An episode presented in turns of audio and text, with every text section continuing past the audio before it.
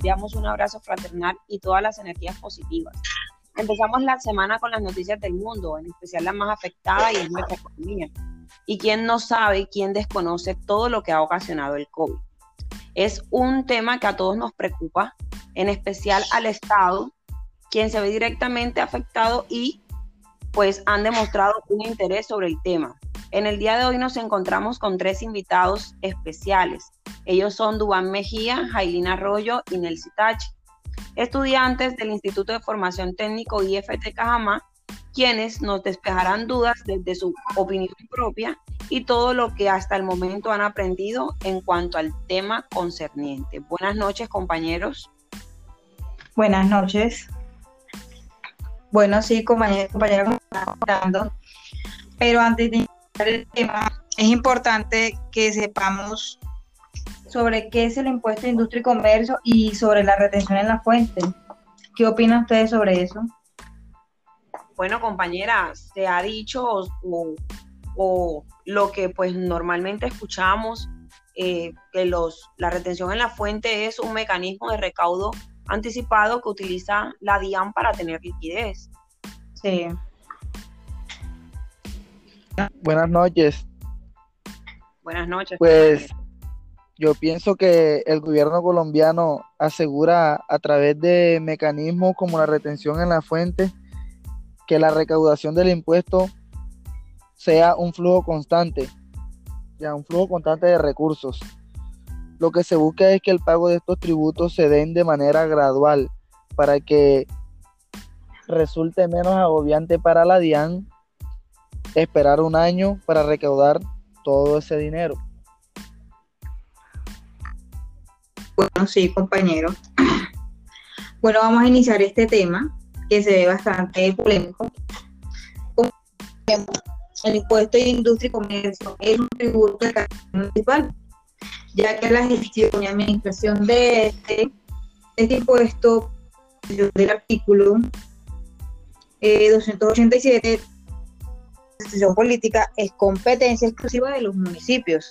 Entonces, la ley 14 de 1980 se constituye la ley de industria y comercio en Colombia. Según esta norma, que este gravamen era por el ejercicio de actividad industrial, comercial o de servicio en la municipal. Entonces, con lo anterior, quien ejerza alguna de las actividades grabadas con el impuesto de industria y comercio adquiere la calidad de contribuyente, para lo cual se territorial, o sea, el municipio donde se va a aplicar la renta, ¿de acuerdo? En lo cual se entiende que ejercida dicha actividad a fin de que el contribuyente cumpla de manera oportuna y eficaz las obligaciones formales y sustanciales asociadas a este tributo. ¿Qué piensan de eso, compañero? Bueno, compañera, podríamos decir que el RTICA o retención de industria y comercio es una retención que realiza el cliente al proveedor según su actividad económica y la legislación de cada municipio. O sea, no aplicaría igual para todo, para todas las ciudades. No, pues yo, yo tengo un aporte, este, o sea, lo, ese impuesto está establecido para cada municipio, como usted lo dijo, compañera Yailin, que cada municipio, distrito tiene su, su tasa su tasa de interés eh, de ese impuesto.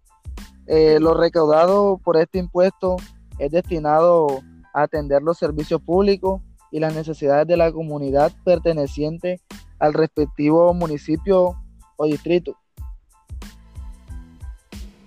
Claro, porque como ya mencionaba anteriormente, este impuesto es el que se genera por el ejercicio o la realización directa o indirecta de cualquier actividad industrial que se realice, comercial o de servicios en un determinado municipio. Cada municipio tiene su, su tarifa, claro está. Interesante.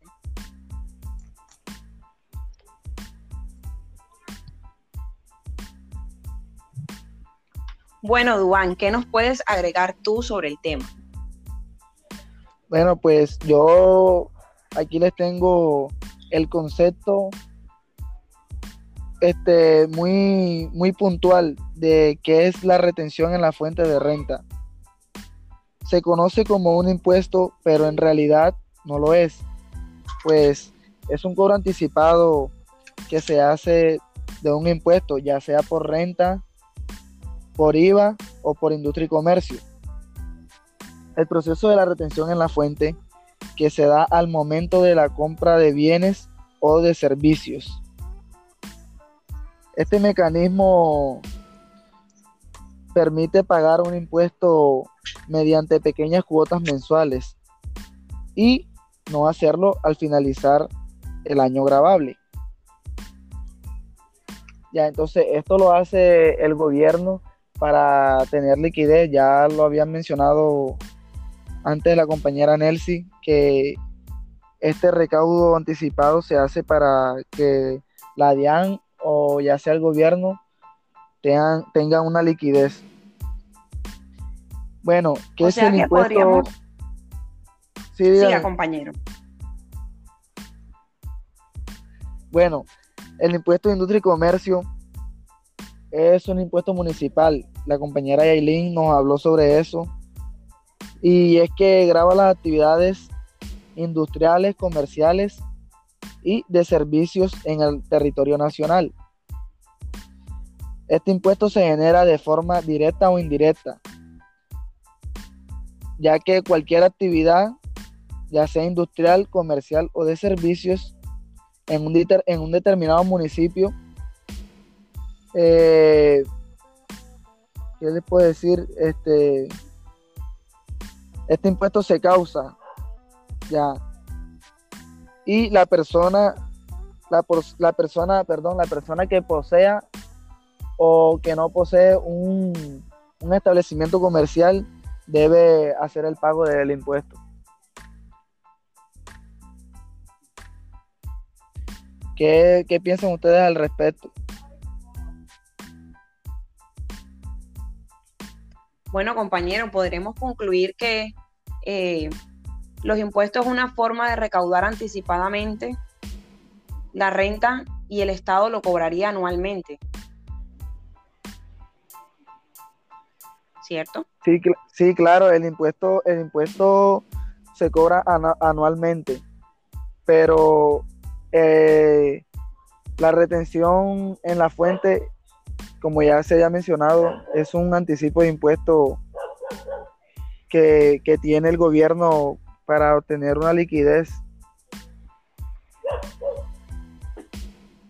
¿De qué manera eh, se podrían estar viendo afectadas las empresas actualmente con la pandemia?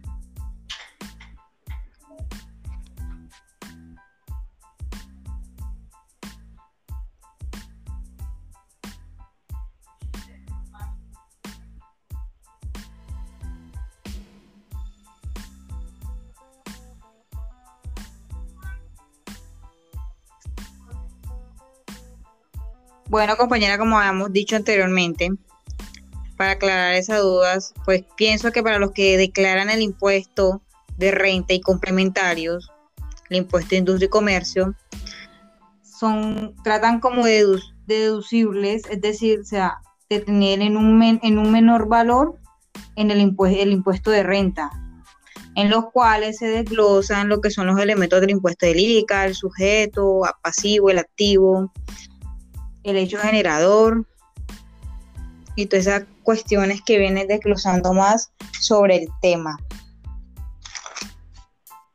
Pues sí, compañera, todos sabemos los elementos del impuesto. Entre ellos se encuentra el sujeto activo, como usted lo mencionaba, el sujeto pasivo, eh, la materia imponible u objeto de la imposición, el hecho generador del impuesto o hecho imponible, la base imponible, la tasa o cuota tributaria, perdón, y la fuente del impuesto. Pero para nadie es un secreto todo lo que ha ocasionado esta pandemia, cómo se ven afectadas las empresas, sobre todo porque son porcentajes altísimos que tenemos que pagar de nuestras eh, ganancias, sobre todo las empresas que se están viendo ahora, que tienen que eh, sostener trabajadores, deudas, carteras, proveedores y pues con esta pandemia es algo que ha volcado, eh, como quien dice, el mundo. Sí, sí, es totalmente claro, ahí, compañera. Sí, ahí se ven más, más que todo afectadas las, las pequeñas empresas, porque ya que ellos apenas están iniciando, están, están como en un proceso de, de, digamos que, que, se están como que se están formando. Entonces ellos lo que necesitan son tasas de interés bajas y bueno, con esas tasas de interés que tienen, que tienen establecido la DIAN o el gobierno, pues ahí se ven muy afectados.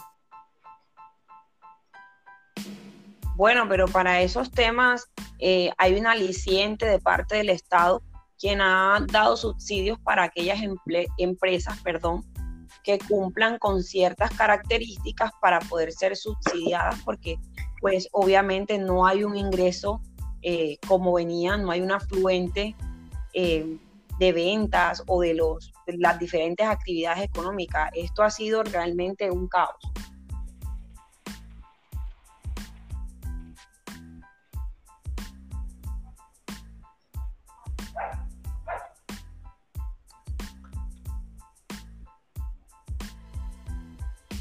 Bueno, eh, no siendo más, le agradecemos a nuestros oyentes por habernos acompañado la noche de hoy. Esperamos que haya sido un tema de su interés y de total agrado, sobre todo enriquecedor para nuestros conocimientos.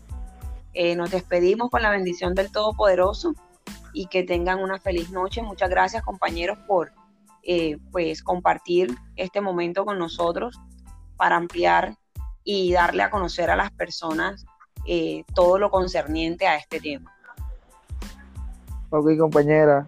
Muchas gracias.